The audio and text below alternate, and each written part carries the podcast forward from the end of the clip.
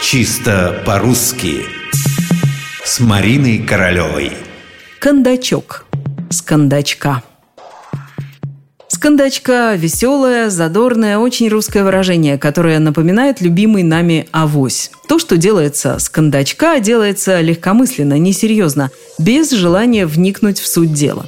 Это понятно, но на этом все понятно и заканчивается. А что такое с кондачка? То есть, каков исходный смысл слова «кондачок»? Может быть, кондачок – форма уменьшительная, а исходная форма «кондак» и как это правильно написать? Ну вот с написания и начнем. Современные словари предлагают нам единственно возможный вариант – с кондачка раздельно через «о» – с кондачка. Наречие.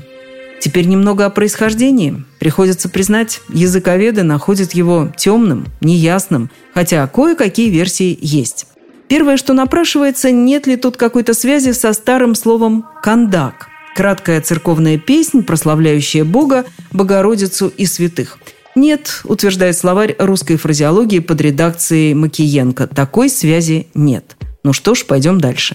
Было такое диалектное слово «скандачок». Подалю один из приемов выступки в народной мужской пляске – пяткой землю, носком вверх. Другое диалектное слово «скандачок» означало ловкий прыжок в воду через голову. Похоже. Но и тут у лингвистов есть сомнения. Ведь если исходный образ выражения связан с такими удалыми приемами, то и переносное значение должно бы быть ловко, умело, а здесь несерьезно легкомысленно.